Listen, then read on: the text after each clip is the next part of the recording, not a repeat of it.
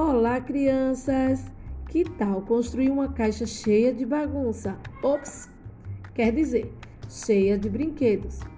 Para isso, você irá precisar de uma caixa de sapato ou qualquer outra que você tenha em casa. Lápis coloridos para decorar, cola e tesoura. Brinquedos atuais e antigos, se possível. Primeiro, decore do seu jeitinho a sua caixa.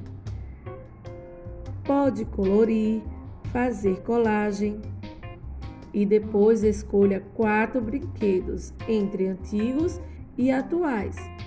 Ao escolher, pense nos materiais: plástico, metal, pano, borracha, que foi utilizado na fabricação. Com a ajuda de um adulto, grave um vídeo mostrando sua caixa e seus brinquedos que há nela.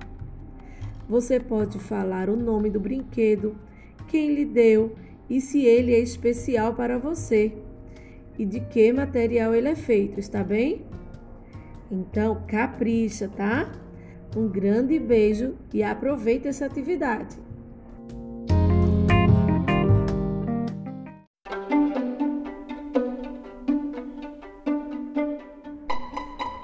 Olá, segundo ano, tudo bem? Deixa eu fazer uma pergunta. Você gosta de jogar jogos de cartas? Sim, são legais, não é verdade?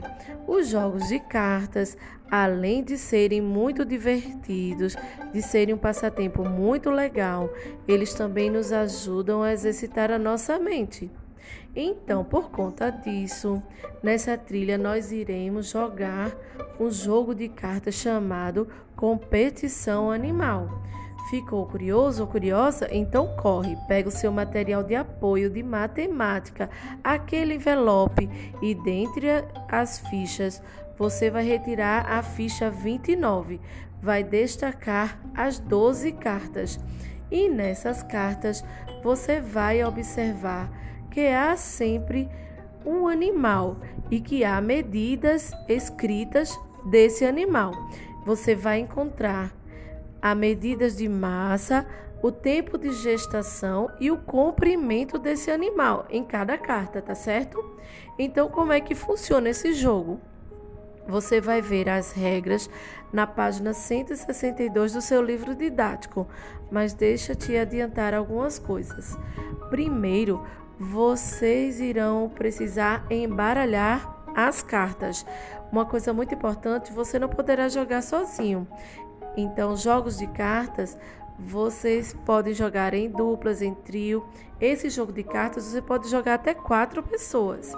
Então, essas cartas devem ser embaralhadas e divididas igualmente entre vocês que estarão jogando.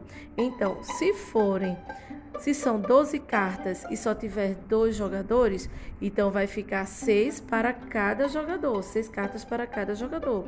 Se forem três, vão ficar quatro cartas. Se forem quatro, vão ficar três para cada jogador. E assim por diante. Então, as cartas devem ficar viradas para baixo e decidir quem vai começar a brincadeira.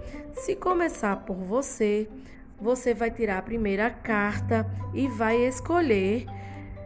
Quando aparecer aquele animal, você vai escolher qual a medida da rodada que você vai querer que aquela partida valha.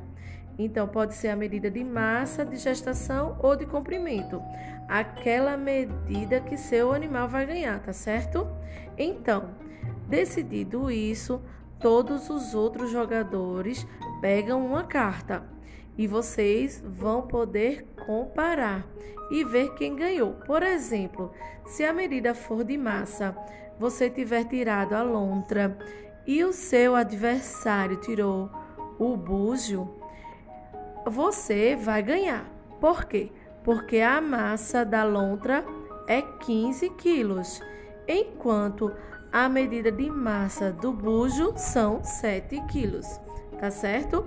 Então, o que é que você vai fazer? Você vai fazer essa comparação e nesse caso, nessa rodada, você ganharia.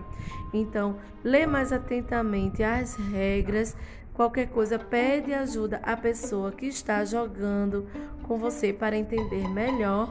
E depois de jogar e de se divertirem bastante, você irá responder a página 163. Então, por exemplo, a primeira pergunta qual o animal mais pesado das cartas do jogo.